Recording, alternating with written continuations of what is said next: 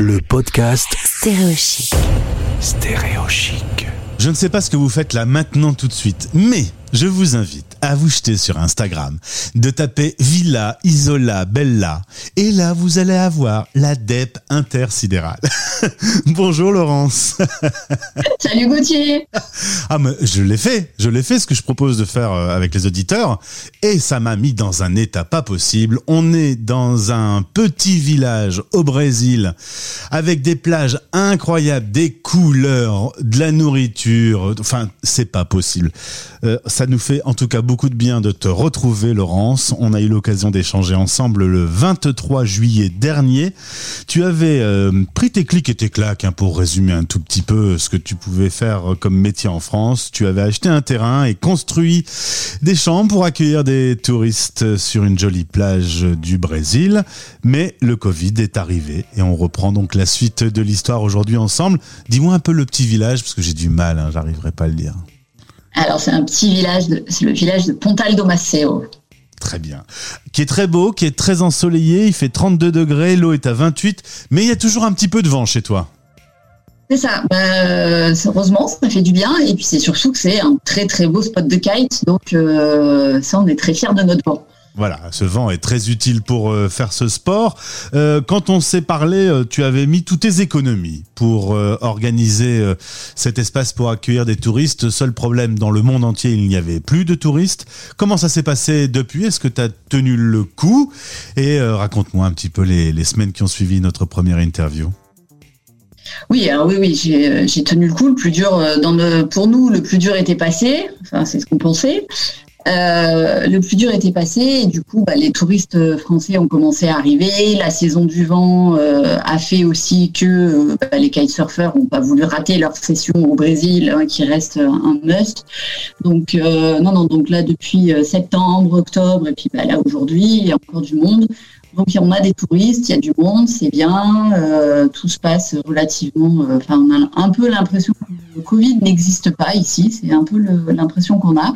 Même si les gens font quand même un peu attention, mais il n'y a pas ce stress et ce, euh, cette sensation omniprésente, omniprésente que c'est au-dessus de notre tête. Donc du coup, c'est quand même plus léger, euh, plus léger à vivre et du coup plus facile. Je suis en train de me promener dans les quatre chambres que tu as créées. Alors on est vraiment au milieu du paradis, euh, avec des bons petits déj, avec des bons petits plats, des bons petits moments. En vrai, on se coupe du monde. Mais toi maintenant, qui es euh, toi-même tout le temps coupé de cette ancienne vie, comment tu te sens par rapport à ça? Je crois que j'ai pour moi, aujourd'hui, j'ai fait le bon choix et je suis très bien ici. C'est vrai que on vit différemment, on vit plus simplement aussi, mais on apprécie beaucoup plus de choses. Et, euh, c'est vrai que bah, une simple balade le soir sur la plage au coucher du soleil, bah, ça te refait, euh, ça te refait. C'est une énergie euh, incroyable. ça n'a rien à voir. Mais par contre, oui, en effet, on vit dans des maisons qui sont beaucoup plus simples parce que bah, déjà, il n'y a pas besoin d'isolation, de chauffage, etc. Euh, et, on vit dehors et euh, on mange du poisson grillé. Euh, enfin voilà, c'est la vie est différente. Est-ce qu'il y a des choses qui te manquent de la France?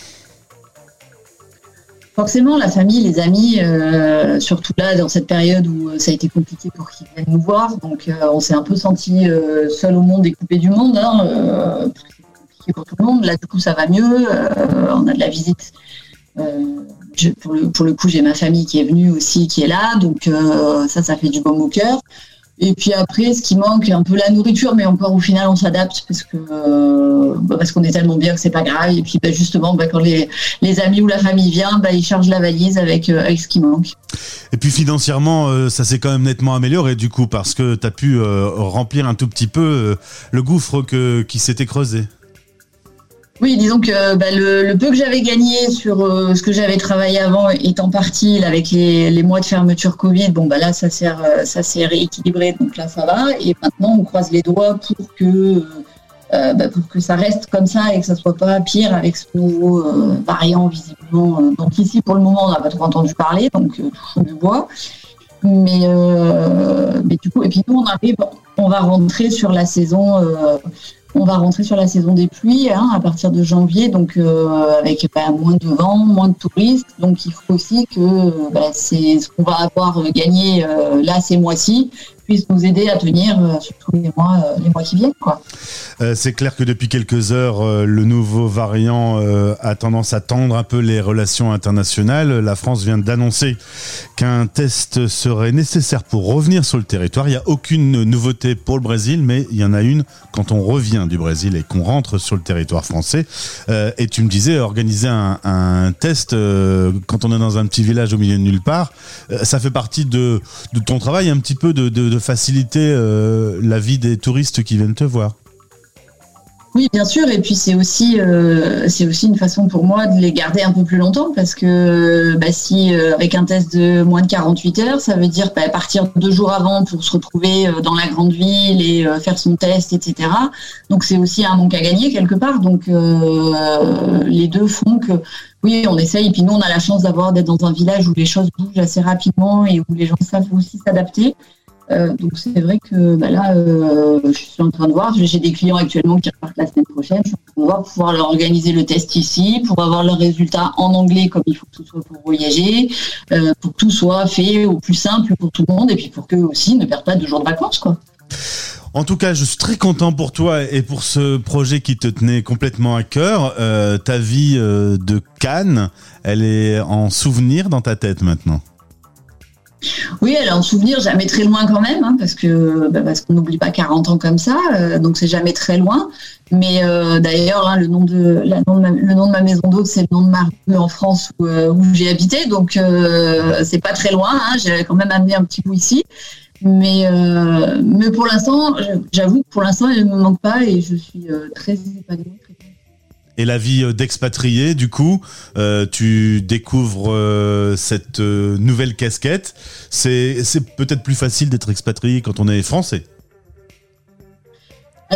Moi, je me considère pas comme une expatriée parce que ben, euh, le vrai terme d'expatrié, c'est quelqu'un qui est euh, dépêché par son entreprise euh, dans un pays étranger pour une mission.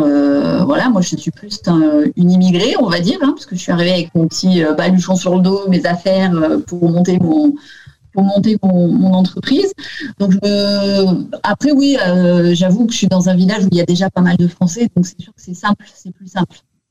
Euh, après français euh, ailleurs, j'en ai franchement aucune idée puisque moi c'est mon premier, euh, bah, c'est ma première destination vie à l'étranger. Mhm. Donc je peux pas dire comment c'est ailleurs, mais en tout cas ici, pour le coup ici on est bien accueillis et, et oui ça facilite puisqu'il y en a il y a déjà d'autres Français, donc ça facilite sur plein de choses.